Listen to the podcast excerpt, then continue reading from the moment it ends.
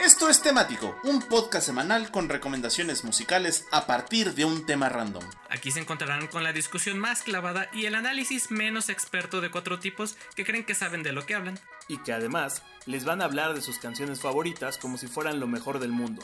Pero eso sí, después de escucharlos, la música no les volverá a sonar igual.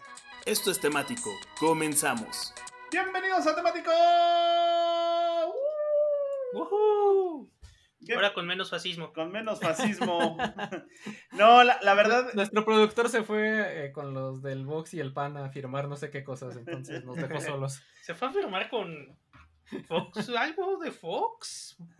Fox. No, Algo no entendí así. bien. Fox News va, va a dar el box en Fox News, en Fox Sports. Bueno, pues, pues bienvenidos a este su querido podcast, broadcast, Spacecast favorito que se transmite todos los miércoles, Bananacast próximamente, que se transmite todos los miércoles ahí más o menos de las 10 de la noche y que lo pueden encontrar grabado y ahora con música en eh, las mejores Uh. plataformas de streaming musicales y en la mejor opción que es Spotify, porque ahí sí escuchan las rolas que ponemos después de que hablamos pura barra basada. Y en esta semana. Me, me dijeron que sí les interesó el tema la última vez, ¿eh? Bueno, hace dos temas. Sí que ya ni me acuerdo de cuál hablamos. ¿De El qué de hablamos? Lolitas contra Milps. Juan Ah, Gabriel. claro. Hablamos de Juan Gabriel. Ah, no, el de Juan es el que sí tiene las canciones o el de Lolitas fue el primero que tiene canciones. Es el de Lolitas. Lolitas. Ajá, el de Mills Ajá. contra Lolitas, ajá. Y, y ojalá escuchen los anteriores. El de Me gusta el negro, la verdad quedó bien chidori. Sí, el de Me gusta el negro es- está, bien- está bien precioso, que no contamos en vivo con Pai, pero debo de estar ahí la, La, la selección. ya con, con todos los segmentos, sí, exacto. Sí, claramente, porque ya los envié. y, Sí. y, y- y- y ahorita no contamos con el señor productor. Y la semana que sigue, igual nos ponemos de acuerdo si soy yo o es Mata. Y finalmente uno más. Así. por semana. Sí, tenemos que hacer un sacrificio a los dioses del podcast. Ajá. Porque si no vuelve a temblar, ya saben cómo es esto. Tenemos que Uy, no, hacerlo. ya ni digas. Tenemos que hacerlo para poder grabar nuestro episodio de Fin del Mundo, volumen 4. Porque, Oh, sí. porque si no, siempre pasa algo malo. Si no lo Es una hacemos. tradición Porque ya se- Tropidarks. Porque ya se acabó cuatro veces el mundo, pensé que ibas a decir. Pero volvió a empezar cada vez uno idéntico, entonces nadie se dio cuenta. Y seguimos aquí como las cucarachas y Cher. Y Cher. Y Cher. Bueno, Sí, pues, sí. pues bienvenidos al. Y, y hablando de tradiciones, vámonos al, tres, al tradicional episodio anual de Tropidarks. ¡Uh! Y este, porque no hay, no, eh, no es un buen año si no hay Tropidarks. Y eh, es, es, hay tanto Tropidarks en el mundo y en la vida que por eso el señor productor dijo, me largo. Les dejo el podcast, me largo. Mi planeta me necesita, ajá. No, no podemos tener otro Tropidarks más. Sí, sí podemos, me largo de aquí. Sí, aparte, aparte es un, es un, es un concepto que no es solo nuestro. Lo hemos encontrado ¿eh? repetido en varios lugares de diferentes idiomas, lenguajes, culturas. sí. Tenemos que volver a mencionar a Fletita Tropidarks, ¿aún existe? Sí, Creo que sí, pero ya no están publicando muchas cosas, ajá. Ya que le bajaron al posteo, pero ajá. Sa- Saludos a los, amigos de a- Afrodita a los Tropidax. Afrodita Tropidax, exactamente. Y esto, y esto empezó, bueno, pues porque em, de primera es nuestra tradición anual, nuestro tradicional episodio anual de Tropidarks, cada que es eh, la mitad del verano, llega a Tropidarks porque eh, es la mitad del verano y hace calor y entonces es tropical, pero pues también está cerca de septiembre y luego se acerca octubre y noviembre y pues se pone dark, Darks el año, ¿no? Entonces por eso es siempre la mitad, el Tropidarks Y pues los góticos también salen de vacaciones. y los góticos salen de vacaciones. Los, los góticos también van a la playa para, para pronto. Ajá, exacto. Nos topamos con un afortunado video que el cual no pusimos en nuestras redes sociales, pero luego pondremos en facebook.com diagonal temático MX. Síganos, amigos. Donde encontramos justo un video de un yate, bote, no sé, algo Ah, así. sí, el bote. Darks, el bote gótico. El, el bote gótico en medio. Yate estaba- gótico. el Era como un yate, gótico. ¿no? Sí, sí, no sé. Bueno, era una de estas beach party. pero- Embarcación. una embarcación. Estaban en plena fiesta, eh, pura gente con eh, traje de baño negro y bototas de plataforma. Escuchando IBM. Así, bien prendidos. Entonces sabemos Ajá. que esa es la prueba fehaciente y la señal de que el Tropidark existe y persiste. Sí, sí, sí. Así es. Sí, a mí hoy, déjenme les cuento que hoy me preguntaron, eh, que qué ¿De qué va tu podcast? de, qué va el podcast del día de hoy. Dije Tropidarks 4 y me dijeron, ¿cómo por? ¿Cómo, ¿Por qué hicimos ¿Por qué tres no? antes? ¿Por qué no? ¿No? Why not? Why not? Lo que, lo que no sé es que si se sorprendieron por el término Torpidarks o porque ya haya habido cuatro, digo, tres anteriores. Ambas. La respuesta es sí. ambas. O porque lo sigan haciendo, ¿no? Sí. Ajá. La lucha sigue. La, la, la oscuridad está en uno. hasta que no logremos hacer que eso sea un concepto. Además, a mí siempre me viene a la memoria ese concierto de Covenant en el centro tropical de Rayo o algo así era. Ah, Era- Lo Sí. hicieron ahí en un centro tropical por la viga. No, el, de, Ah, el de ¿el la Viga era el B de más. El de la Viga era el B Ah, de más. Ajá, en el B de más, pues en el B de más pusieron este, estaba Covenant. Entonces había IBM y palmeras con luces neón ahí de decoración. Fue como, güey, Sí, sí, sí. estuvo, estuvo funny. Y como, y como vamos a ver más adelante, o vamos a escuchar más adelante, eh, aquí los mexas somos bien tropidarks. Nos, nos gusta, nos mama. Nos encanta el tropidarks. Porque, Sí, porque sí. somos bien clavados, nos, nos, nos gusta la oscuridad, pero también nos gusta harto el desmadre. Por ahí, por ahí había visto un TikTok en donde Ajá. está un ruso hablando y está traduciendo. El ruso de siempre. No, Ah, no sé sí, si sí, es el sí, ruso de siempre, pero vi a un ruso que estaba traduciendo Molchat Doma, el este Sí. Su- Sutno. Y Ajá. está la, ¿qué? la tristeza, no hay futuro y acá, en español.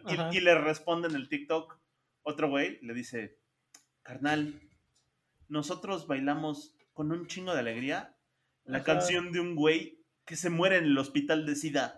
Que se muere de sida. Ajá. Pues sí, sí. Sí, sí. Era un TikTok, se los mandé. Entre otros. Entonces, Entre otros éxitos sombríos de la cultura mexicana. exactamente. Entonces, el Tropidarks mm, no se entiende sino con el contexto inicial en el que estamos. Se vive, Se vive, es, se siente. Exacto. es- no, no es solo un subgénero, es un estilo de vida, amigos. Pero pues basta de choro y empecemos Se ve, con... se siente, el Tropidarks está Es un. Sí. Son netos, exacto. Tropidarks. Señor productor, podemos decir estas cosas. Sí, Sí, ¿eh? se nos suelta la lengua. Tropidarks, hermano, ya eres mexicano. Bueno, pues más, más menos choro y más madrazos. Comenzamos con el Boy. Ay, qué buena banda, mano. Uy. Sí. Uf, sí, sí, sí. Pero aparte está bien chistoso porque no sé. Bueno, sí sé por qué. Creo que el sonido de estos géneros musicales que voy a exponer un poquito tienen mucho delay y eco en los efectos de guitarra y en la voz y así. Y no sé por qué siempre me traen a la mente el sonido de las olas, estar en la playa y como que el ritmo aparte tranquilón para estar echado así en un camastro, tomándote un coco con vodka, pensando todo lo que hiciste mal y que no deberías estar en la playa. Y estoy hablando del shoegaze y el dream pop. Uf, sí. No sé, y el post-rock, no sé por qué suena. A mí me suena mucho a playa. Tal vez mis recuerdos deprimentes de la playa. Pero es como esa tranquilidad, ¿no? O sea, sobre todo yo creo que cuando estás en una playa no muy concurrida Es porque tienes ¿Y con depresión gente? tropical. y, cuando- y Ajá, estás en eso- plena depresión tropical. A eso se le llama depresión so- tropical, exacto. Ajá, entonces cuando estás en la depresión tropical creo que funciona, no sé. No sé, la verdad es que no me gusta mucho ir a la playa. Pero además, sí he estado como muy. Sí, sí he tenido varios episodios de depresión tropical en mi vida. Y esta música me recuerda como. Me da ese feeling. Me da el feeling de, de estar como ahí. Y pues vamos a poner una canción de Death Heaven, que ya hemos hablado antes que de, de ellos. Que aparte de Death Heaven se ponen bien interesantes porque su último disco es muy relax y tranquilón. Es más Sí. dream pop y shoegaze que post-rock y black metal. Es más, me atreveré a decir que son más Ghost que Ghost en este último disco. Creo que son más yo la tengo. Sí, eh, como una combinación rara entre Creo que, que y pu- pudiera ser una buena banda tributo a los Cocteau Twins. Sí, sí, sí. Mira, como decía el meme que les mandé, el post-rock es solo shoegaze instrumental. Ajá. Sí, sí, sí, sí, lo es, lo es. Y, pero sí, o sea, este nuevo disco de, de Death Heaven, llamado Infinite Granite, Granito Infinito, Ujú. eh, suena eso, suena un disco de los Cocteau Twins, o de Dinosaur Jr., o Jesus and the Mary Chain, Sí, yo, yo, a cualquier banda que quieran de Dream Pop. yo he de confesar que, bueno, Death Heaven me gusta mucho, siempre me ha gustado, pero Sí, la sí, sí, neta es que también. entre más, o sea, entre más nueva es su material, más me va gustando. O sea, siempre, siempre me gustó Sí. atascado y gritón y todo eso y, y tosco, pero Y entre, ahorita no gritos. entre, entre más se va refinando, este, puta, me, me va gustando más. Desde el disco que era el de la portadita rosa al que fue uno de los Ah, mejores discos. El Butter. Que de eso iba a hablar, que aparte de Death Heaven tiene esa onda como medio de hablar del sol, ¿no? Porque tiene New Bermuda, tiene Sunbather como nombres de, de, de canciones. Y está, está interesante, están... Y son de San Francisco, además, que San Francisco también De San Pancho. tiene su onda hippie, pero al mismo tiempo que había hippies empezaron a sacar cosas satánicas y a sacar este, cosas muy parecidas a Black Sabbath. Se me olvidó el nombre de la banda, pero hay una banda famosa de San Francisco, justo al eto contemporánea, un poquito previa a Black Sabbath, que empezó como con esa onda satánica de música. Y, y es bien interesante, ¿no? Es, es- San Francisco también tiene varios, varios exponentes de la música gótica. California, pero está, está, está bonito. Sí, sí, sí, sí, Sí. sí, pon tú si... ¿Cómo se llama esta? Se me fue el nombre de la, el de la playa gringa. Si Malibu... Venice Beach. Sí, ah, Malibu. si Malibu es, es popero, luego tenemos Venice Beach que es punqueto y arriba está la, costa que es metalera. Ajá. Sí, no, pues San Francisco está, está interesante. Gran- grandes expositores de música han salido de ahí y desde zonas pues cercanas, ¿no? A, a la costa de, pues sí, más bien zonas costeras de California. Así han es. tenido mucha exposición en todo esto y en varios géneros, por ahí el punk. Y también está interesante que ahora ya estoy viendo que le han puesto un nombre de género a, a lo que hacía antes Def Heaven, ahora ya le dicen Black Gaze. Sí, me gusta mucho el término Black Gaze porque creo que sí engloba. Black metal con shoegaze. Black metal con shoegaze, exacto. que sí sí es súper interesante toda esta transición que han hecho los de Tech Heaven. O sea, yo les aplaudo mucho que no se hayan estancado en, el, en lo que ya habían. Eh, que lo que venían haciendo y que dijeron, bueno, pues vamos a, a dar un cambio de dirección de aquí en adelante. Porque lo que siento que era el, el anterior disco, que es el The Ordinary Corrupt Human Love, que también es un discazo y es uno de mis discos favoritos Sí. de ese año, del 2018, si pueden escúchenlo. Sí, Sí, ese, es, ese uno de los Eh, mejores para- discos de ese año, cabrón. Sí, sí, sí. Jus- justo era lo que iba a decir, que para mí en ese disco, o sea, como que ya le, le- le habían encontrado la fórmula esto del black gaze que menciona Pai, que es este género que combina eh, shoegaze con black metal. Y siento que sentí que ya no lo podían perfeccionar más. Y justo cuando creí que no me podían sorprender y que ya habían sacado todo lo que podían sacar, pum, hacen como este giro, este- esta vuelta de tuerca, ajá, donde ya dejan de ser metal y ya se pasan completamente al shoegaze y dices, órale, está interesante, o sea, no es malo, no es que esté mal, No, simplemente... no, no, fue como. Ajá. O sea, les aplaudo eso de que una vez que ya hayan, una vez que encontraron el sonido exacto al que querían llegar, ya, de- bueno, aquí llegamos hasta aquí, ahora vámonos por otro lado. Es- Se es, aplaude sí. eso. Este Pues es sí. un mensaje para la banda Def Heaven. Ármense una gira con los Deftones ahora que pase la pandemia. La, vez, la vez pasada fue con mono, mano. Con mono, ajá. La vez no pasada fue con mono y estuvo tú sí bien estuviste, épico. ¿no, Pai? Ahí en el, Sí. en el que ya cerraron. plaza. cosas, En el plaza, ajá. Y sí, estuvo muy bueno Money Def Heaven. Fue así doble check en mi lista y fue muy buena combinación. Y estuvo raro porque es el concierto más silencioso en el que he estado. Por la banda, o sea, como por la gente que estaba ahí. No gritaban, no se ponían a platicar, la gente que llegaba a empezar a platicar los callaban. Eso estuvo, estuvo interesante. Creo que fue más silencioso que algún concierto de orquesta o de música de cámara que haya asistido. Sí, se ponen raros los conciertos de Shoegaze y- Sí, y de sí. este, y de, ay, post-rock. post-rock. Ajá. Pero es que, por ejemplo, en uno Dustin TV eh, también eran, también eran silenciosos, pero había más ruido de la audiencia Ujú. Que en uno de estos. Y acá era casi limitado a que acababan las canciones y aplaudían. Sí.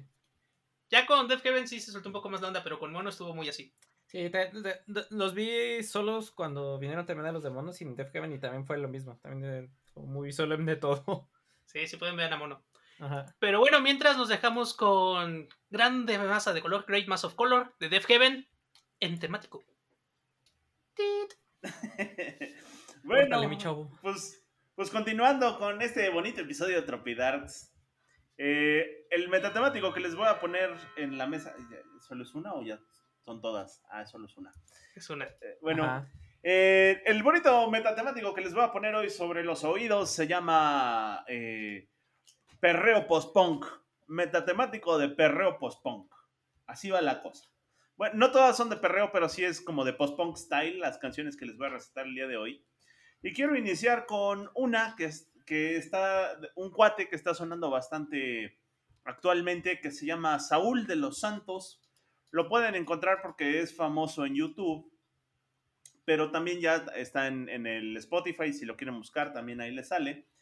Y Saúl de los Santos es un cuate que eh, es originario del, del, norte, él es de Saltillo, Coahuila, y que pues empezó haciendo pues música rock con tendencia post-punk, tipo un poquito como Molcha Toma, eh, medidas las distancias, claro.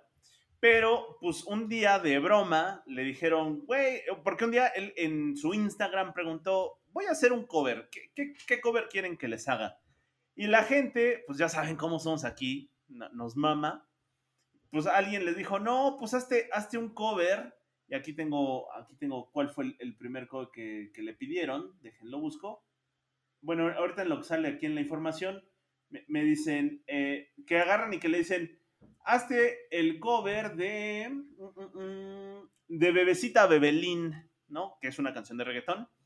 Y entonces él, él, él, él en vez de, de, enojarse o de tomarlo a mal, pues agarró y dijo, bueno, pues ¿por qué no, no? Pues, chinga su madre, pues lo hago. Y que lo hace y que pega y que Pues se vuelve... Y, ajá, pues total. y que va pegando en YouTube y que ahí es cuando justo la carrera de este cuate empezó a despegar y entonces empezó a ser conocido como el cuate que hace covers post-punk de reggaetón. y así se empezó a hacer famoso y, y viral.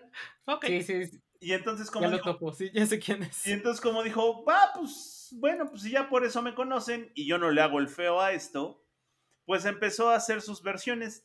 Yo ya lo conocí un poquito más avanzado, yo no lo conocí con, con Bebecita Bebelín, yo ya lo conocí cuando hizo el, su segundo cover que también fue muy viral, que es Hawaii, que es original de Maluma. Y, y la neta es cuando escuché Hawaii en versión post-punk, la neta es que sí me gustó. No es un post, esta versión, la versión de Hawaii, no es, digamos, del post-punk más oscuro. Es un poquito como más emparentado al, al, al, New Wave ochentero. Pero la neta es que es una rola bastante chida, está bastante sabrosa. Y dije, pues va, va. Y empecé a seguir a este cuate, eh, este cuate eh, Francisco Raúl de los Santos. Y bueno, pues, pues ahorita, justo por, pues para acrecentar su base de fans y darse a conocer un poquito más, se ha dedicado a hacer covers post-punk de canciones de reggaetón. Y la neta es que, pues esto, como siempre pasa en México, lo que empieza como broma es lo que termina pegando. Y, y ha sacado más canciones de covers Ahí tienen a moderato. sí, y entonces ha sacado cada vez más canciones de eh, reggaetón en versión post-punk. Aunque también, y lo pueden comprobar en el Spotify, también tiene un, un, par o un tercio de canciones originales. Ese es más o menos su estilo y la verdad es que no lo hace nada mal, está, está bastante chidín. Eh, esperamos que cuando ya avance su carrera, pues no se quede su fama de simplemente ser el cuate que hace que, el, cuate que hace covers post-punk del reggaetón, ¿no? O sea, que no, que no se quede en el chistín, sino que realmente, como hace muy buena música, porque sí hace buena música, pues que logre, logre destacar por su estilo, no solo porque hace el cover chistín, le deseamos lo mejor. Incluso en alguna entrevista él, él menciona que sus, sus, influencias son muy variadas, porque, por ejemplo, en, en, su, en el reggaetón, una de sus influencias es Osuna, porque le gusta mucho cómo canta, pero también tiene otras influencias muy, muy, muy variadas, como Cerati, como Kashmir, como Hot Dog, como Lorde, como John Mayer Uf, y 31 Kashmir. minutos, ¿no? Entonces, así como lo oyen de variado, así es como funciona las influencias de este cuate, que ahí va poquito a poco despegando y está, si, si bien está bastante cotorro, sí, no hay que descartar. Por eso que la neta, la música sí está chida y para este eh, metatemático en donde les voy a recetar puras versiones post-punk de canciones así de eh, guapachosas, pues sí, sí, está, está, chido prestarle atención. Y vámonos justo con Francisco Raúl de los Santos, con una canción que salió como sencillo, y es nada más y nada menos que eh, original de Maluma, pues Hawaii en su versión post-punk, y sí está chida. Aquí, y estamos de vuelta con hay un androide, ¿no? O, o, pasamos directo a Matita. Y habrán escuchado a Víctor que nos dejó su grabación. Así es que ahora continuamos con Matita. Sí, qué, qué, bonita voz del productor, hombre, no, hombre, me sorprende mucho. Pues, eh, bueno, eh, hay dos constantes en esta vida, ¿no? Que nos tiembla en septiembre y que va a haber una cumbia de cualquier cosa que se les ocurra. Es, es como la regla 43, pero en cumbias. Si Exacto. puedes es como la pensarlo, hay regla una cumbia al 43. respecto. Sí, si puedes pensarlo, hay una cumbia al respecto, exacto. Ha de ser como la regla, no sé, 67 o qué sé yo, ¿no? Es, como, tratada con la regla 34 de internet. como la regla O 69. de- 43, pues la regla 69 del cine. Si, si hay una película, existe su versión porno. Exacto, también. Igual, igualita. Si existe un tema de variedad o de controversia popular, de seguro hay cumbia. Hay una cumbia. Así como la cumbia del socavón y todo el rollo, ¿no? Bueno. eh, y el superhéroe más darks de todos, el Caballero de la Noche, el que personifica todo lo que es lo darks y que aparte caga murciélagos, pues tiene su propia cumbia. Y aparte de todo, no la hace cualquier agrupación, sino la hace ni nada menos que una institución en la cumbia, ajá, que es la Sonora Dinamita con la cumbia de Batman. Ahí está, ¿cómo no? Sí. Lo que les decía en el chat era que si yo creo todos los demás de- en este chat son en este chat, todos los demás en esta playlist son maromas. Este es el auténtico Tropidarks de todas Sí, las, sí, todas sí. las Ya, ya todo, todo queda corto antes. Sí. Y pues bueno, no podemos discutir eh, contra eso. Sí, ni, ni cómo, ni cómo debatirlo. Pues aquí me gustaría eh, contarles una historia de cómo fue que surgió esta cumbia, en qué año o en qué disco viene, pero no existe nada de esa información, no sabemos nada, salvo que Pero no existe-. Existe esto llamado la cumbia de, de este, de Batman y, Y estamos ya, agradecidos. y estamos agradecidos por ello. Y, y que aparecen el 20 trancazos de oro. Tan tan. de, este, ajá, de, de, de la Sonora Dinamita. Lo que sí está cagadísima la canción porque pues la letra dice que Batman se va a casar con Vicky Vale o Vicky Vale, que es esta periodista de Ciudad Gótica, como la Luisa Lane en su momento de, de Superman, pero ¿No era psicóloga? El equivalente a Luisa Lane de Batman. No sé qué le hayan hecho después, pero al principio según era periodista y después no me acuerdo. Sí, en una, en una de esas era como la psicóloga de Wayne. Ajá. Bueno, no sé si era psicóloga, pero era psicóloga. Pero en, en la pel- es la de la película, Ah, ¿no? la- La que es Kim. Basinger. Sí, la que es Kim Basinger, exacto, era lo que les iba a comentar. La señorita Basinger. Y que, eh, pues, en- ahorita ya no está tan. eh, ya no se habla tanto de este personaje, ya que hay un poquito en el. ahí en el olvido y en la oscuridad. Eh, Como en- Batman. Pero apareció. como Batman. Pero no sentido. Como Alf. Eh, pero este personaje, bueno, apareció en los cómics allá por los años 40 y también en las series también que eran más o menos de ese estilo, del- de, los 60 No la de Adam West, sino una anterior que era blanco y negro, que por ahí Ah, sí. pueden ver algunos unos doblajes de... Pero creo que es de los de Trixie. 50. Sí, es como los 40 o 50 que por ahí Sí, pueden ver unos, do- serie.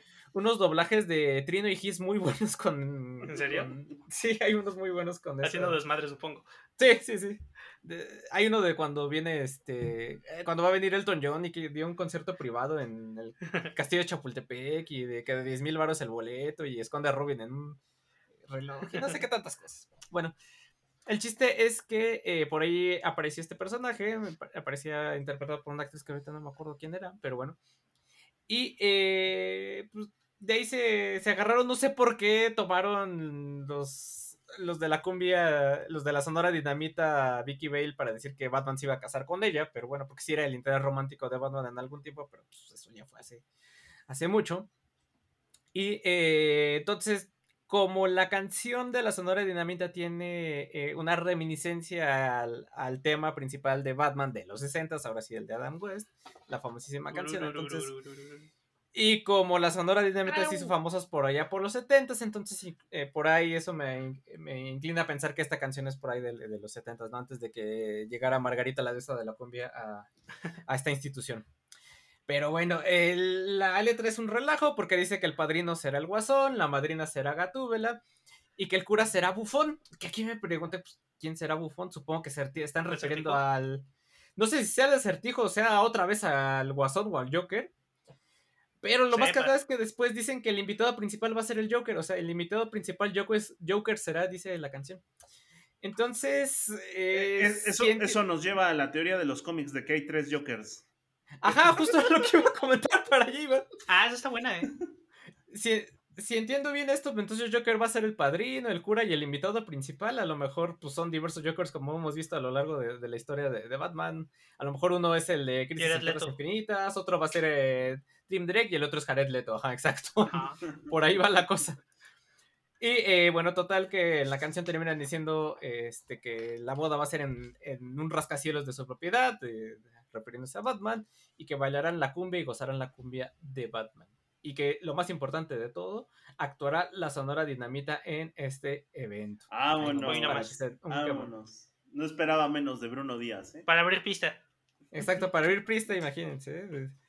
Que, que en el Snyder Cut hubiera aparecido la cumbia de Batman en- de la Sonora Dinamita, nomás porque sí. Ah, sí. Oye, estaba viendo que hay una Snyder Cut blanco y negro en HBO. Chale. Lo quiero ver. Es la misma película, el Snyder Cut, pero en blanco y negro. Es Ay. la versión Noah. Ajá, Es, la este, versión noir, Justice is Grey se llama. La justicia es gris. para que se vea así más como de arte. Ajá. Y, y pone los subtítulos en como en polaco o una cosa así para que se vea más. Tarjetas. Sí. Pues bueno, dicho lo cual, vámonos con la cumbia de Batman y a cargo de la Sonora Dinamita. Bueno, pues, pues conti- continuamos con el metatemático de post-punk style. Y esta Oye, es. me está saltando. ¿Así? Sí, cierto. Ay, perdón. Corte, No. se regresa. Hellmans, Hellmans, perdón, perdón. Hellmans. Y volvemos a temático. Ajá. Bueno, ahora esta canción la puse porque es de un tema Darks. Y realmente la puse para hablar de este juego que creo que mucha gente no ha hablado. Mucha gente criticó y muy poca gente lo jugó. Y menos gente aún lo acabó. Estamos hablando de la última creación de Hideo Kojima, Death Stranding. Uy, sí. Que la neta es un juegazo. Lo criticaron mucho porque decían que parecía simulador de Uber Eats, porque vas cargando Sí, un montón de cierto. cosas y entregando de lado a lado. Pero tiene un tema bien interesante que no sé cómo explicárselos. Se supone que en el juego todo comienza. Bueno, voy a contarlo como cronológicamente. Spoil- no, no son spoilers porque ya tiene rato que salió el juego. Y si no se friegan. Además, aparte va a salir la, el directo Scott, que también quiero jugar diagonal ver. Porque Death Stranding es una de esas películas interactivas de Hideo Kojima. Cada Como cinemática dura. Y estaba viendo que le van a poner como 20 minutos a cada cinemática, una cosa así en el corte del director. Que de por sí ya son largas, son cinemáticas de media hora, 20 minutos. En los finales y así sí son como de una hora. Pero se pone interesante. Y en la historia del juego. ¿Es como si jugaras el Bandersnatch de Netflix o cómo? No, o sea, si haces cosas, si tienes que hacer como gameplay y si vas como... El, el gameplay es... Ahorita, ahorita cuento el gameplay. Pero si juegas, nada más que cada que llegas a una parte de historia, empieza una cinemática larga. Que es algo que hace Hideo Kojima. Por ejemplo, en Metal Gear pasa mucho de que tienes que ir a la base, ¿no? A, a- a X lugar. Juegas media hora, llegas a X lugar, empieza una cinemática de 20 minutos. De lo que pasa cuando llegas al lugar, a quién te encuentras, están hable y hable y Ajá, de- un de pura ratote. conversación, sí. Sí, un ratote de conversación y luego empieza otra vez como, o de nuevo juegas, ¿no? Y de nuevo es como, bueno, ahora infiltrate acá. Después de como el ratote de acción. Que, está, que, que aparte eh, está, está cool porque el sueño de Hideo Kojima, el productor de, de estos juegos y pues principal guionista y realizador, Y fan de Talía. y fan de Thalía, oficial fan de Thalía, así lo puso en su Twitter, eh, creció viendo películas y quería ser director de cine.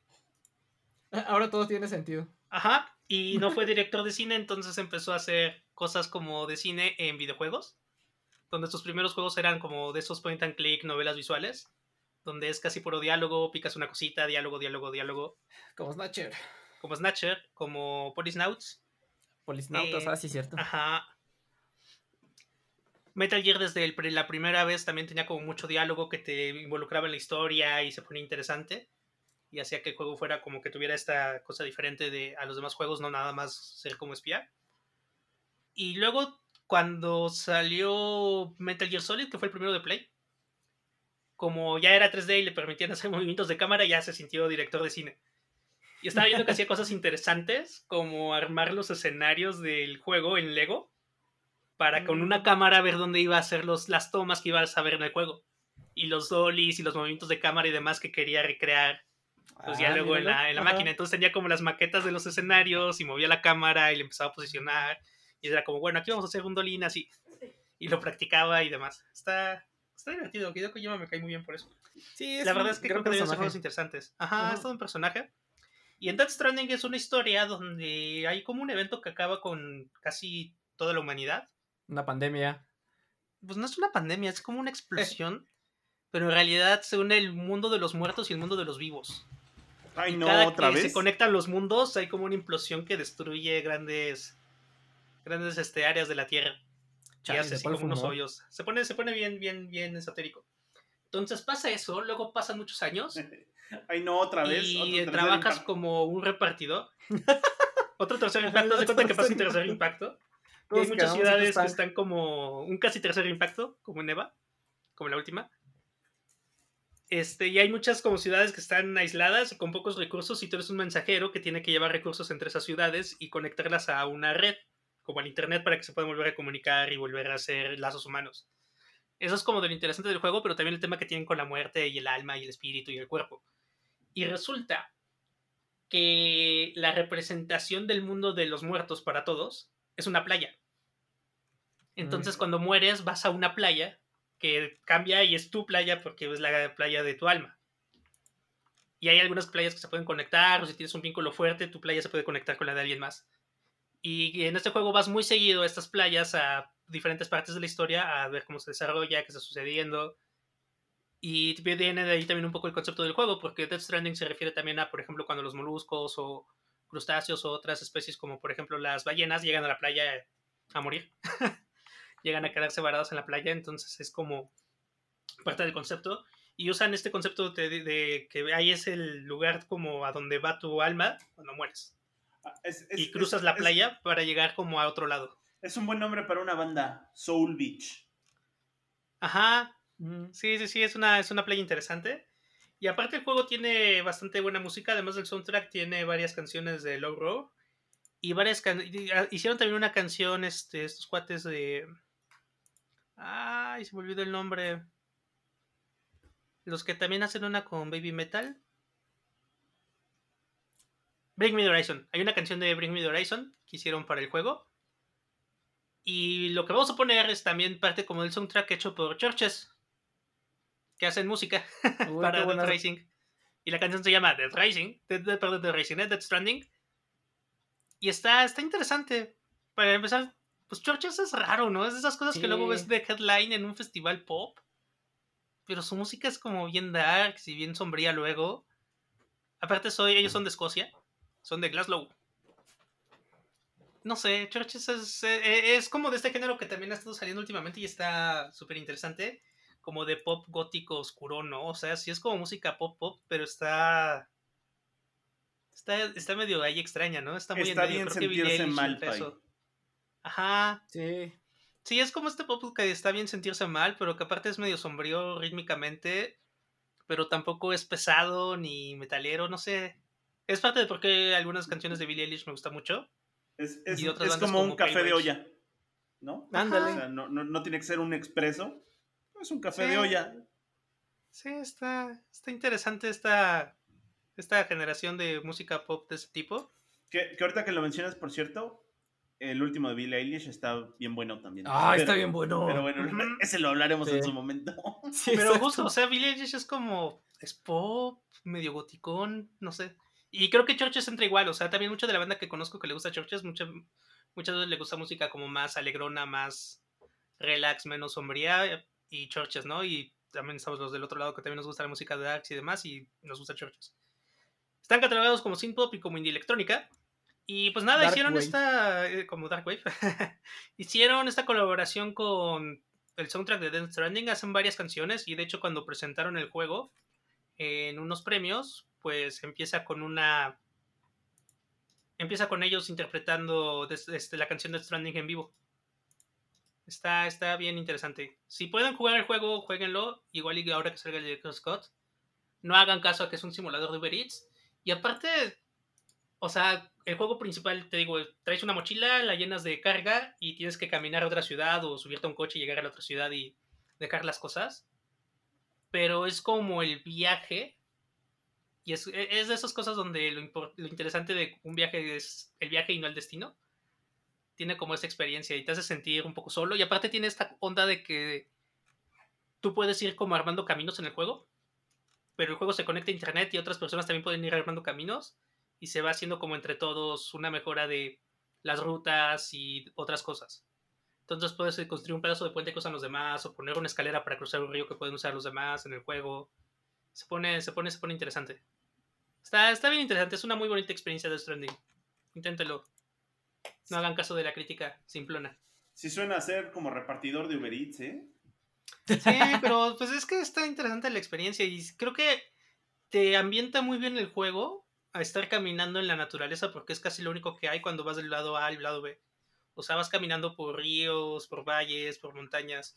Y si alguna vez has hecho como trekking, se siente muy... te, te da esa sensación de estar caminando como en la mitad de la montaña con la lluvia. O sea, está, está interesante porque también, o sea, el juego está muy bien sonorizado. Y sí, sí ayuda, sí ayuda mucho. Aparte luego te atacan cosas fantasmales mientras vas camino al lugar, lo cual le pone un poco de acción. ¿Qué te iba a decir? Yo nada más estoy esperando a ver quién es el valiente que se avienta un mashup de Julio Churches. Eso sí estaría bueno. Vas muy. Yo sé que tú puedes. Bueno, pues. Y bueno, pues nos vamos con Death Stranding con Churches. Bueno, pues, pues vámonos, continuamos. Ahora sí. Continuamos con el, Ahora sí. meta- el, meta- el metatemático de perreo post-punk o post-punk style. Esta canción no es tan perreo post-punk, esta es post-punk style nada más. Y esta va con dedicatoria para nuestro queridísimo señor productor que hoy le tocó ser un androide. Y es nada más y nada menos una versión de esa rolotototota que es Rosa Pastel, original de Velanova. Pero que en esta ocasión la interpreta un, un grupo, eh, pues podría- se podría decir que es recientemente nuevo, que se llama Paquet Sobac. ¿Eh? ¿Qué Ah, esta sí la he escuchado. bolas? Esta sí la escuché. Sí, No creo si la pasó Víctor o quién, pero sí. Está sí. Y bueno, pues tenemos este, a este grupo, les digo, es, es pues recientemente nuevo. Mm, Por lo tanto, no les, no les tengo tanta información al respecto, pero los pueden googlear. Eh, Packet y Sobac salen, son con Ks, la- ambas. Y, y Packet Sobac, en términos generales, es una banda de post-punk y dark wave originar, originaria de aquí de la Ciudad de México y está integrada por dos personas, es Fernando Ortiz y Eduardo Sánchez, son mexas, son de la Ciudad de México, este, están tremendamente influenciados por otras bandas del estilo como justo eh, Molchatoma y eh, incluso la prensa, la poca prensa que les ha dado cobertura, pues así los catalogan, ¿no? Son como el par de amigos que hacen música obscura, como si fuera post-punk ruso. En, eh, incluso aquí tengo un titular del Heraldo de México, dice, la banda mexicana que hace post-punk ruso. Así los venden, ¿no? Y al, al igual que este Francisco Javier de los Santos, pues ellos... Oh, diantres. No, sí, ah, esperen un momento. Oh. Problemas técnicos.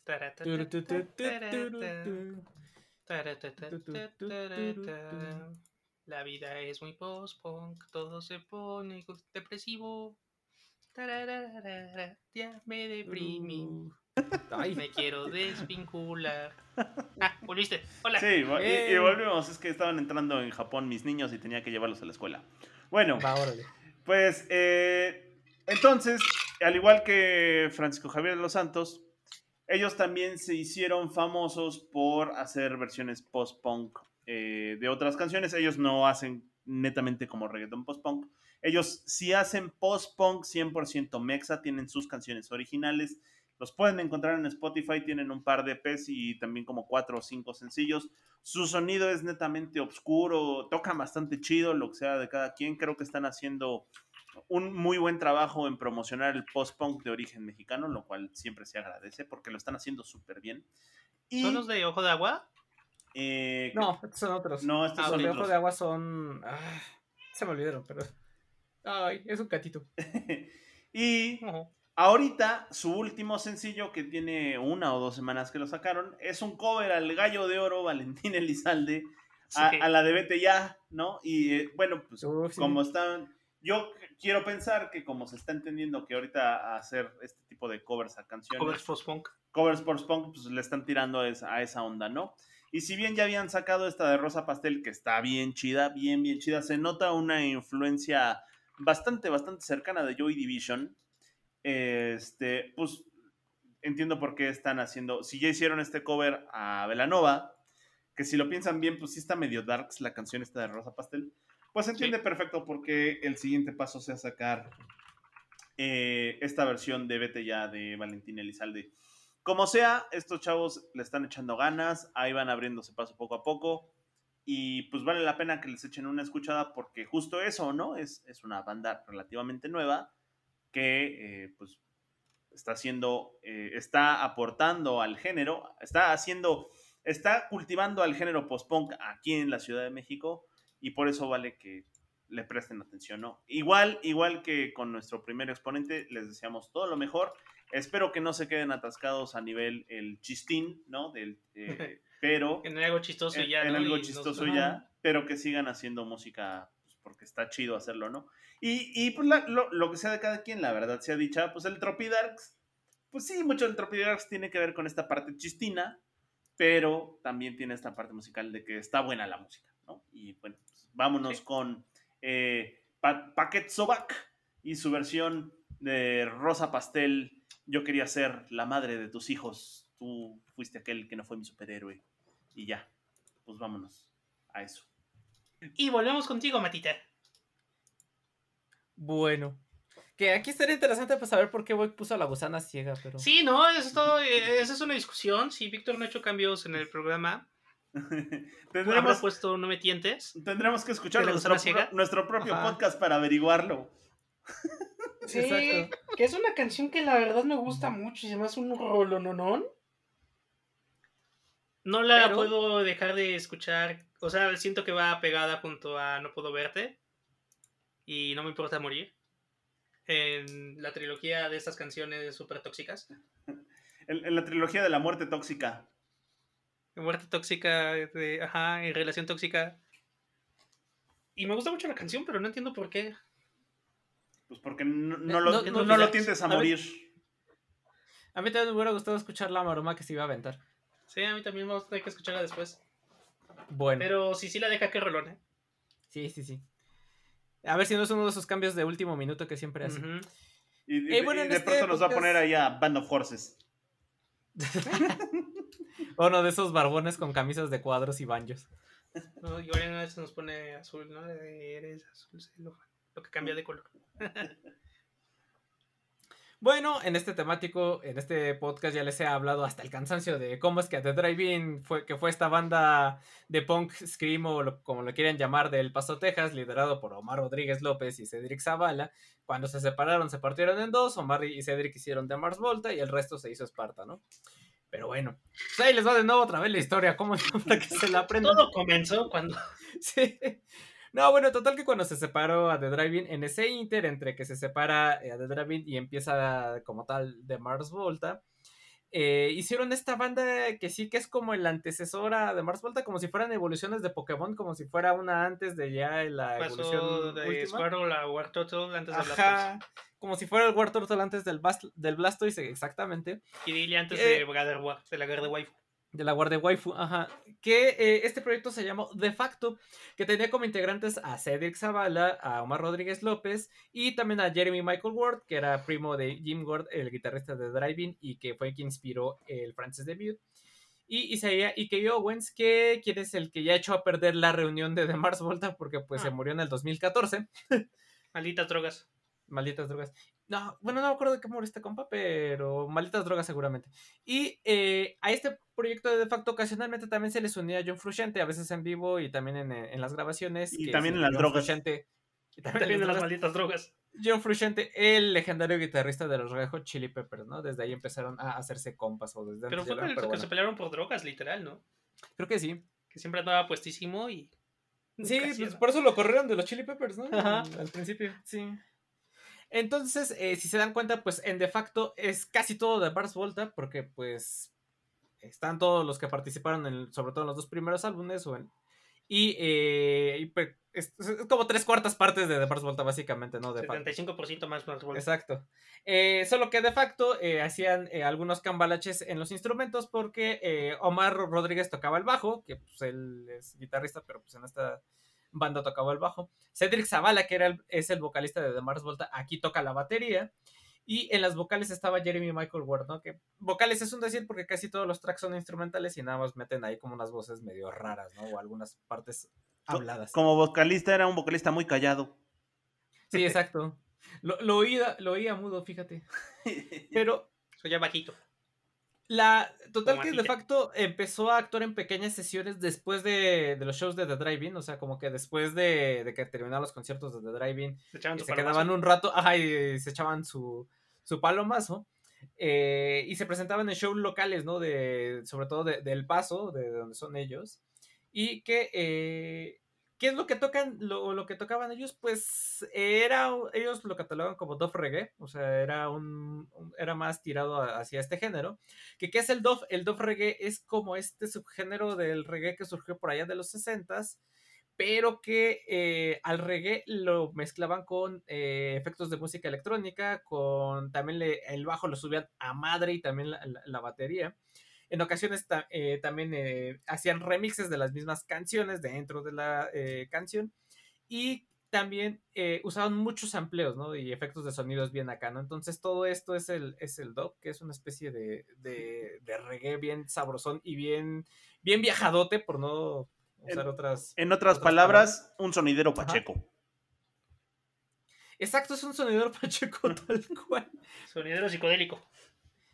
Y eh, total que cuando eh, The Drive-In se separa en el 2001, que ya dicen, bueno, hasta aquí ya llegamos todos, porque en parte eh, esa separación se dio porque Omar Rodríguez y Cedric querían ya hacer otro tipo de música con los que los otros no estaban de acuerdo, dijeron, bueno, que ya hasta aquí dejamos, y es en ese entonces, en el 2001, cuando le entran de lleno a este proyecto que se llama De Facto, sacaron eh, cuatro, bueno, un EP y tres discos ese mismo año, en el 2001, ahí nada más para que que sea un quemón de que sí, anda, sí traían el melate acumulado, como muchas veces dice, dice Moik, de que sacaron tres discos en un, hasta cuatro discos en un solo año.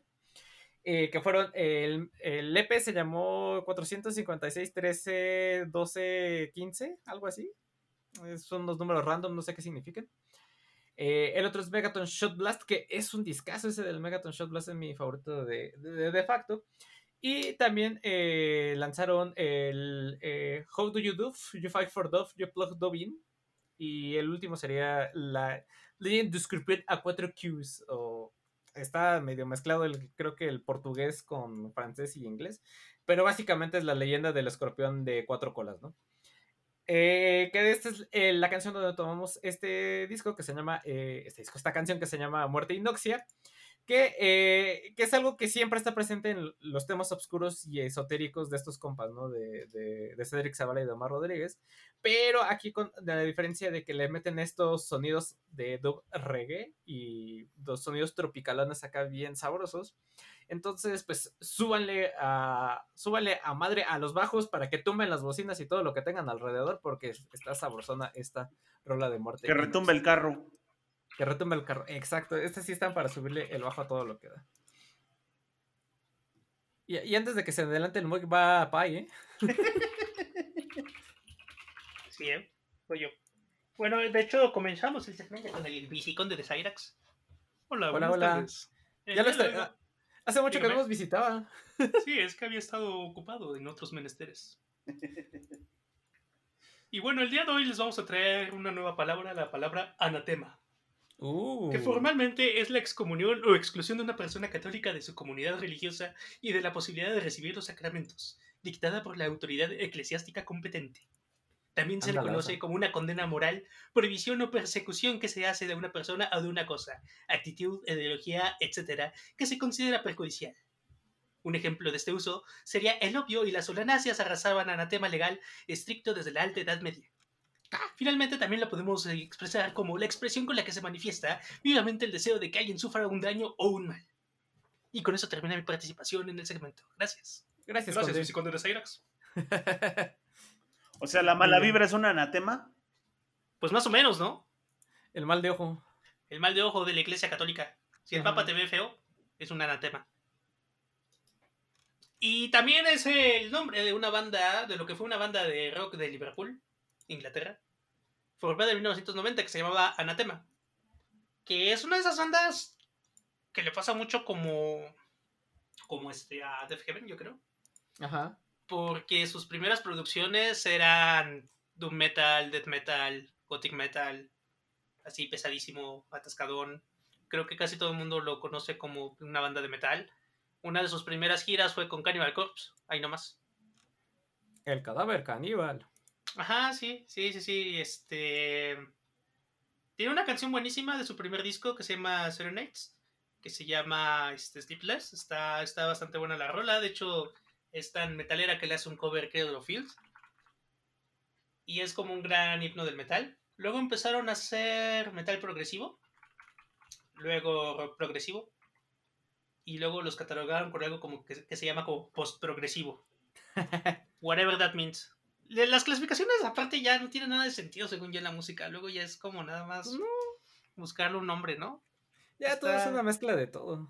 Ajá, sí, ya es, es, es demasiado raro que algo sea como una corriente musical pura, como lo queríamos catalogar, ¿no? Que, qué bien que ya quitamos esas barreras, qué bien que ya no estamos de puristas con la música y la hacemos y la disfrutamos, como debe de hacerse.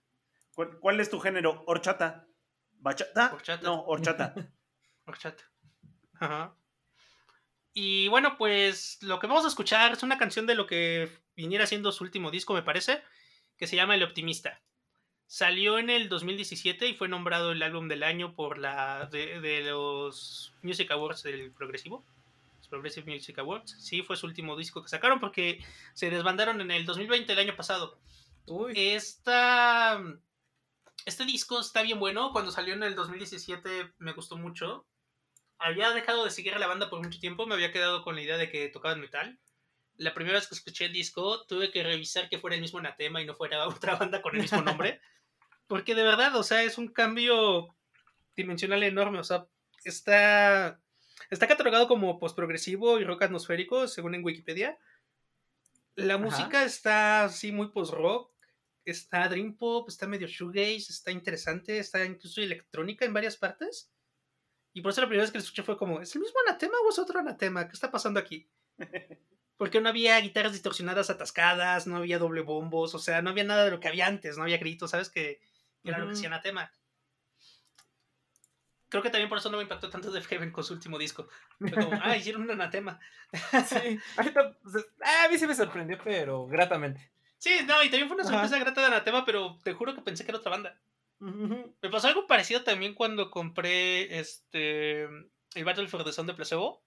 Mm, La primera vez que lo escuché cuando iba, iba manejando en un coche y empieza la de cenicero, cenicero, mi corazón es un cenicero y yo, ¿what? ¿Esto es Placebo? y ya revisé así. pero de, de impacto es como, ¿no está mal esta canción o algo? Eh, y, pero pues sí, este disco está buenísimo, se llama El Optimista, como les digo. Está bien rico, está bien de playita, está depresivo, está de retrospección, de nostalgia, es de esa música que te hace sentir Optimista.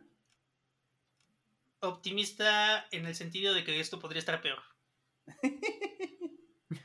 ¿Sabes? Como ese optimismo de, güey, pues, al menos tenemos vida todavía. Como el de ya verle qué te queda de lo bueno después de todo lo malo que pasó. Ajá. Changos. Así, después de una terrible aventura de, bueno, pues vas a tener algo que contarle a tus hijos, ¿no? Tienes una historia para contar en las pedas. y la canción que vamos a poner está, está interesante. Escuchen todo el disco, el intro, que son unas coordenadas, está buenísimo. La canción como que se llama El Optimista, que es como uno de los sencillos del disco, también está bastante cool. Viene una que se llama San Francisco, que es instrumental y casi la pongo. Estuve muy cercano a ponerla. Pero a continuación de esa canción en el disco viene una que se llama Springfield. Y pues aparte de que se llama como la ciudad de Springfield de los Simpsons, está interesante porque el, ritmo está como buena ondita, pero la letra literal dice yo no pertenezco aquí. Entonces se pone... Es muy tropiedad si lo piensas de estar en la playa todo gótico y escuchar eso buena y decir yo no, yo no encajo aquí. ¿Qué estoy haciendo? De chales. ¿Cómo de que me Chale. convencieron de venir aquí? Hay mucho sol, se me está acabando el bloqueador. Ah, de hecho, yo sí uso bloqueador pesado en la playa y trato de ponerme lentes y sombrero. Y estar ahí lo menos posible. Sí, es como- es- llega a ser tropeidar. Sí, Como Marcelín, cuando esta imagen de Marcelín, ¿no? De, de Hora de Ajá, Aventura que está en la con el playa. parasol y su todo, sí. Ajá, con su sombrilla. Sí, no, y aparte a mi mamá le encantaba ir a la playa, entonces nos llevaba dos o tres veces al año. A diferentes playas. Conozco muchas playas.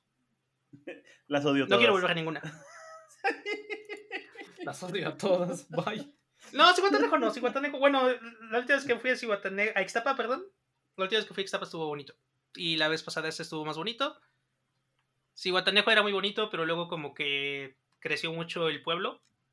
Y pues ya no estaba tan chido. Sí, Guatanejo era bonito hasta que se lo comió Ixtapa. Eh, Sí, porque las curiosas que fui no había casi nada y luego ya aparecía Estado de México. Pero sí, escuchen esta canción, Springfield de Anatema, sobre todo si quieren ser como Marcelín con un parasol en la playa. O este. o- ¿cómo, se llama? Como Hotel Transilvania 3 que están en un crucero. Ajá. Ah, sí. Ajá, Eso también como la hija de. Drácula. Sí. ¿Cómo se llamaba? Mavis. Mavis. No, pero Mavis es cool. Conde es el que está chistoso ahí.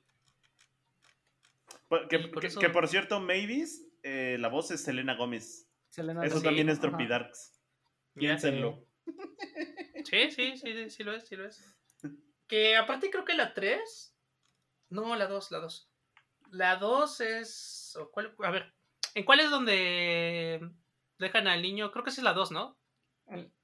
Que lo están cuidando los monstruos. Lo llevan a un parque y pasa un desmadre. La dos. La 2. Ah, creo que la 2 es la que más se siente de Wendy Traktakovsky. Y tal vez la 3, ¿no? Como en expresiones súper exageradas y cómicas de todos. Pero todas son del Gendy. porque Todas, las- todas son del Gendy. Nah. La primera al menos sí. Ahora estamos buscando. Buscando, buscando, buscando.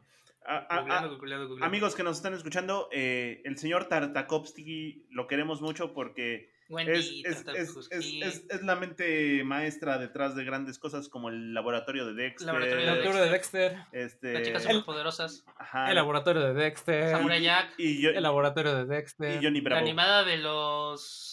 de Clone Wars. Sí, él Ah, es el sí. director de las tres de Hotel Transilvania. Oh, qué cool. Y de la de Popeye tuve Announce que quiero ver. No me quedé también Popeye, pero.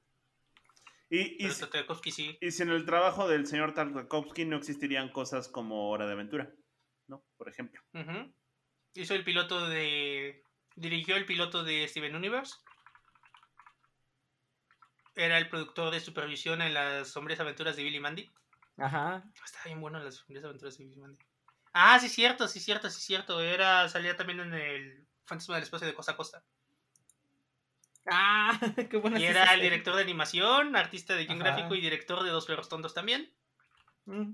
de Two Stupid Dogs. La verdad es que Wendy Tartakovsky yo creo que fue el creador más influ- influyente para mi generación. Nuestra generación De de, la gente que nacimos de los millennials. Creo que los millennials, sobre todo los millennials este, de antes de los 90, crecimos de la mano de Wendy y todo su legado que dejó en Cartoon Network. Y terminamos haciendo cosas como Transilvania y siendo unos adultos raros gracias a él. Sí. Pero sí, sí. Vean este, vean Hotel Transilvania, escuchen Anatema, pásela bien, deprímanse en la playa, sean unos monstruos de vacaciones. Bueno, pues vámonos con más eh, metatemático de post-punk style. Este último sí es eh, perreo post-punk. Y vámonos, así como algunas cosas que comparte México, eh, sabemos que, ¿qué comparte México con Chile? Sabemos que comparte el gusto por el post-punk, el gusto por la cumbia y por temblar a cada rato, ¿verdad?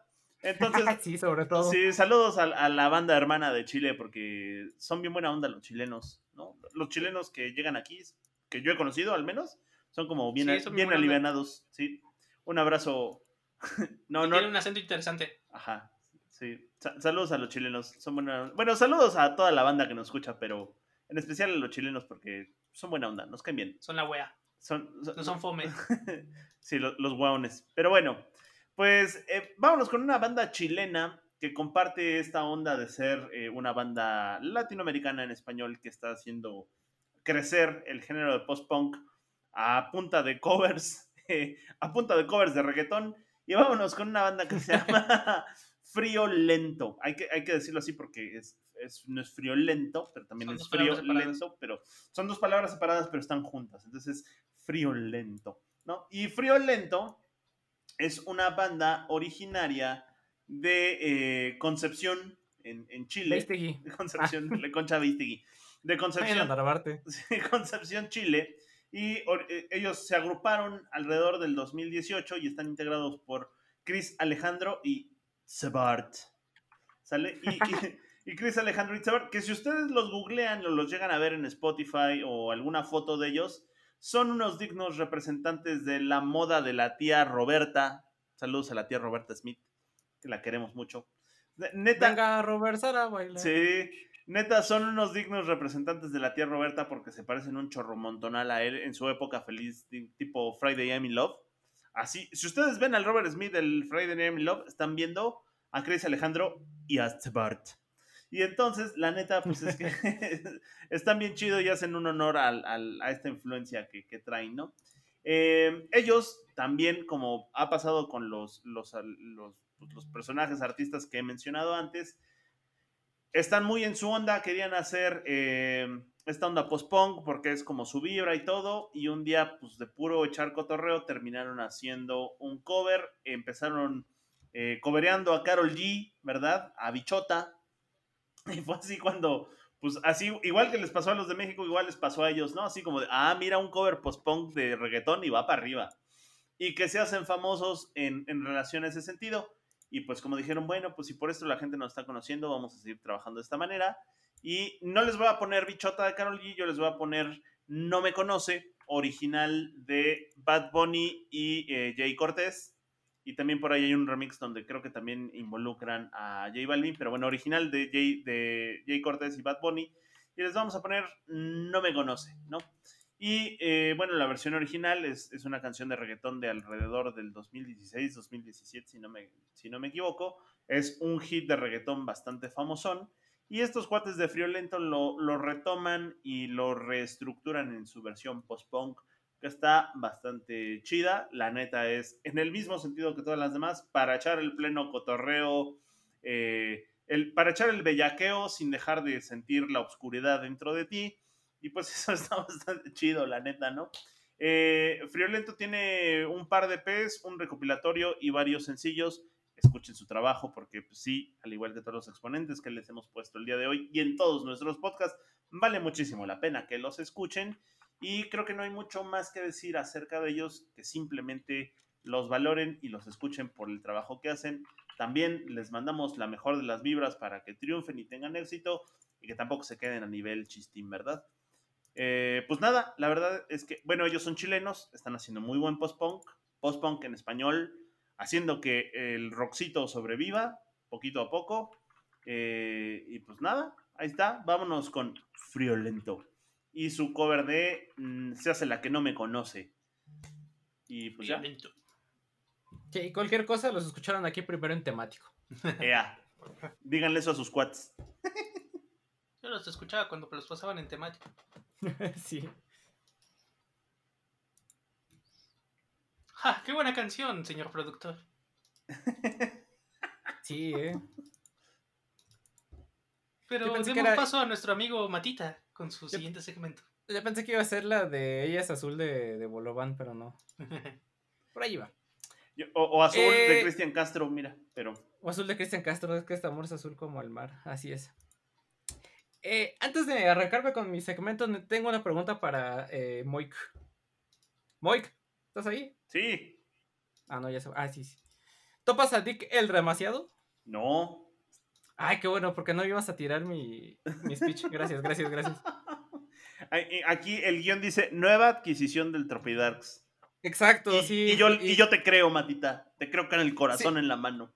Recién Si importado. hubieras dicho que lo conocías, ya no era nuevo, ya, ya, ya, iba, iba, ibas a dar el traste. Pues así es, señores y señoras, binarias y no binarias, eh, llamen a los vecinos, despierten a los niños, como dice eh, Enrique Burak. Vamos a cerrar con broche de oro este programa, que bueno, me tocó a mí el, el último porque les traigo la última joya del Tropidarks, la más reciente adquisición y descubrimiento, no tanto en como estas joyas que nos está trayendo Moig, que son eh, de grupos recientes, sino de, eh, pues de un artista por ahí que andaba dando lata desde inicios de este siglo, pero que pues, apenas lo descubrí, ¿no? Y es que neta me encanta hacer este tipo de temas en temático, a pesar de que el señor productor reniegue y repele y no le guste de que hagamos tropidarks o cosas por el estilo. pero es justo lo que me gusta hacer es investigar estas propuestas que combinen géneros distintos o que parezcan diametralmente opuestos, como, como en este caso la música tropical y lo darks. Eh, entonces, para investigar para este temático, lo primero que pensé fue, bueno, ¿qué hay ahí afuera que suene como si Joy Division tocara cumbia? Y tal cual, en Google puse cumbia Joy Division. Y dentro de los primeros resultados me salió esta joya de nombre Dick el Demasiado. Que lo curioso es que este señor ya tiene algunos años, porque eh, toda la info incluso es de, de, Hay un poquito de información en Wikipedia, él ya andaba dando lata desde eh, por ahí del finales de los noventas y todavía creo que su último disco es por ahí del 2017. Tiene una entrevista o varias entrevistas que le han hecho los de Vice, el sitio Vice. Vice. Que le hicieron, Vice que le hicieron en el 2017, si pueden leerla, está interesante. Y pues para empezar, Dick el demasiado se hace llevar el padre de la cumbia experimental y él fue eh, pilar fundamental de unos festivales llamados Festicumex o Festicumex, Festicumex, no sé cómo se pronuncia. Pero estas son las siglas de Festival de Cumbias Experimentales, cuya primera edición fue en 1996 en una ciudad llamada La Ceiba, en Honduras. El segundo fue en octubre de 2003 en Argentina. Y el tercero, y creo que ha sido el último de estos festivales de Festicumex, eh, fue también en Buenos Aires en el 2004. Pues bueno, este señor Dick el demasiado es como estos, como este caso de señor Coconut, que recordemos que el señor Coconut es este músico y productor de música electrónica eh, alemán que radica en Chile, que eh, sí, pues nació en, Alemania, pero se fue a Chile desde, no sé si muy temprana edad, pero terminó en Chile y le gustó mucho la música sudamericana, tanto que hizo esta fusión entre música electrónica y música latina, ¿no? De, de estos covers que ya hemos mencionado de Kraftwerk, de música... Eh, Kraftwerk, Tropical, el señor Coconut tiene eh, la responsabilidad de eso, ¿no? De traernos a Kraftwerk en versión tropical. Pues de manera similar, eh, similar Dick el Demasiado, eh, su nombre real es Dick Verdult, o Dick Verdult, algo así. Nació en 1954 en Eindhoven, en los Países Bajos, de ahí donde es el PCB Eindhoven. Y eh, su padre fue eh, trabajador de la fábrica Philips y eh, él dice que en 20 años, casi casi prácticamente estuvo viviendo en 20 ciudades distintas, ¿no? Vivió en Guatemala, vivió en Argentina, vivió en Francia, en Sudáfrica, pero es en Honduras donde comenzó a mezclar música tropical con electrónica y a esto él lo llamó cumbia experimental o algo que después acuñaría el término de cumbias lunáticas. Hay nada más para que se den un, un quemón de este término de, cumbia lunática, ¿no? Que él mismo eh, lo define eh, y más bien él mismo se menciona a sí mismo como el creador de este género y, el artista detrás de este, de este concepto, ¿no? De cumbias lunáticas en la década de los noventas. Y es muy difícil encontrar sus discos, la verdad. Solo hay uno en Spotify y creo que es un recopilatorio porque varias de esas canciones ya habían salido en otros discos de a lo largo de estos años. Pero eh, su disco más reciente es como del 2017, creo que está todo completo en YouTube, por ahí búsquenlo. Se llama Bombas Lacrimógenas y como subtítulo es Cumbias para ponerte a llorar. Ahí nomás para que se... Un, no, esperen, creo que me hice bolas. Creo que es Cumbias Lacrimógenas el disco. De todas maneras, pinta, re bien, mano. Sí, sí, sí. Y es que justo lo que les que había comentado en otros temáticos que pues es que es de estas propuestas que son súper under, pero que forman parte eh, no tanto de la degradación cultural, sino de la eh, distorsión cultural. O sea, no es que la cultura se esté degradando y llegando a estos puntos en los que tenemos a músicos extraños como estos, sino más bien se está distorsionando, que se, está llegando a tal grado de distorsión que tenemos a artistas de este tipo y que son músicos que pues no están contentos con el status quo y que dicen, bueno, pues vamos a arriesgarnos a experimentar, ¿no? Que igual y saben que no van a ser famosos ni van a ganar mucho dinero, pero pues ahí están estas propuestas únicas que valen la pena volver a verle precisamente por eso, ¿no? Porque es algo que eh, no vas a escuchar todos los días y que te podría gustar o no, ese pues ya es un tema distinto, ya cada quien juzgará si eh, les gusta o no esta propuesta, pero al menos eh, lo están intentando y es y, este, esta distorsión de la cultura popular que están haciendo estos compas, pues ya también está formando parte de la cultura, de la contracultura, que a su vez también está dentro de la cultura. Y bueno, ya saben todo este rollo, ¿no? De, cultura y contracultura. Eh, entonces, la canción que elegí que vamos a escuchar se llama Búho sin ratón. de su disco Al Perdido Ganado de, del 2005, de, de esta, este, de esta época, que en Spotify la puedes encontrar bajo el disco recopilatorio que les, que les menciono y que siento que esta pieza es como si mezclaras cumbia rebajada con Joy Division, así tal cual. Qué chingón. Porque, ajá, porque por un lado tienes la voz así lúgubre y, lúgubre y profunda de, que es característica de las bandas de, de post-punk, que pues muchas este, terminan imitando a la voz de, de Ian Curtis, pero el fondo musical eh, te recuerda a la cumbia rebajada, tal cual, así como lenta, pastosa, así toda... Pues sí, este, ¿cómo se podría decir? Pues sí, patosa, no que, de que le gustan las patas, sino de que sea así Mm, patas. Mm, pa- lerda. Y ya para terminar, cuenta la leyenda de, o sea, ya para terminar de encumbrar la, la leyenda, encumbrar entre comillas, la leyenda de, de Dick el Demasiado, es que eh, él es responsable de muchos de los, em, ¿cómo se dicen? De las grabaciones que existen de Joy Division. Porque eh, él cuenta que eh, cuando él era joven, en, la década de los eh, 70, finales de los 70, que él ya este, había eh, pasado por la etapa en la que le gustaba eh, Jimi Hendrix, eh, los Sex Pistols, The Fall y bandas eh, por el estilo. Y que dice que eh, cuando vio por primera vez eh, la portada del disco de Joy Division, de este de London Pleasures, de donde salen las onditas estas, dijo, ah, vaya, cuánta inteligencia de diseño hay aquí detrás, ¿no? Dijo, ah, qué agradables sujetos, ¿no? Y que dice que por azares del destino y por este, cosas, él trabajaba en esos tiempos para un programa de televisión de punk. Y entre otras cosas, lo que grababan eran conciertos a solas con una Super 8. Y, eh, y así es que empezó a grabar a, a muchas bandas de esa época. Y sobre todo por estar en este programa se enfocó mucho en Joy Division porque pues, eran los que estaban en ese entonces pegando en estos círculos eh, punk y por eso es que él es el responsable, más bien el camarógrafo de que de varios de los rodajes que existen actualmente de, de Joy Division. Ahí está un, un dato interesante de, de este compa que si pueden, escúchenlo, está súper interesante sus propuestas, no hay una canción, las canciones entre sí no se parecen, todas son temas totalmente distintos entre sí, no hay un estilo eh, definido, pero bueno, él dice que él es eh, cumbia, eh, cumbia lunática y si pueden, sí, denle una escuchada porque, les, como les comento, no les puede gustar o no, pero pues ahí está algo interesante y algo que pueden mencionar a- que, que escucharon y que es algo distinto a lo que han estado vendiendo, escuchando en el radio o en otros lados. Y listo, con esto terminamos muchachos. Muchas gracias por escucharnos. Pues síganos en nuestras redes sociales, facebook.com diagonal temático MX.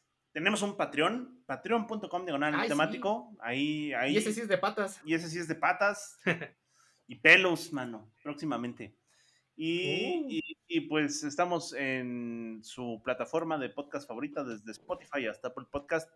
En Apple Podcast, por favor, escríbanos algo, pónganos cinco estrellas. Aunque no nos oigan ahí, eso siempre ayuda a echarnos porras. Y pues sin más ni más, nos solemos. Hasta luego, amigos. Bye, cuídense. No Adiós. te cueve.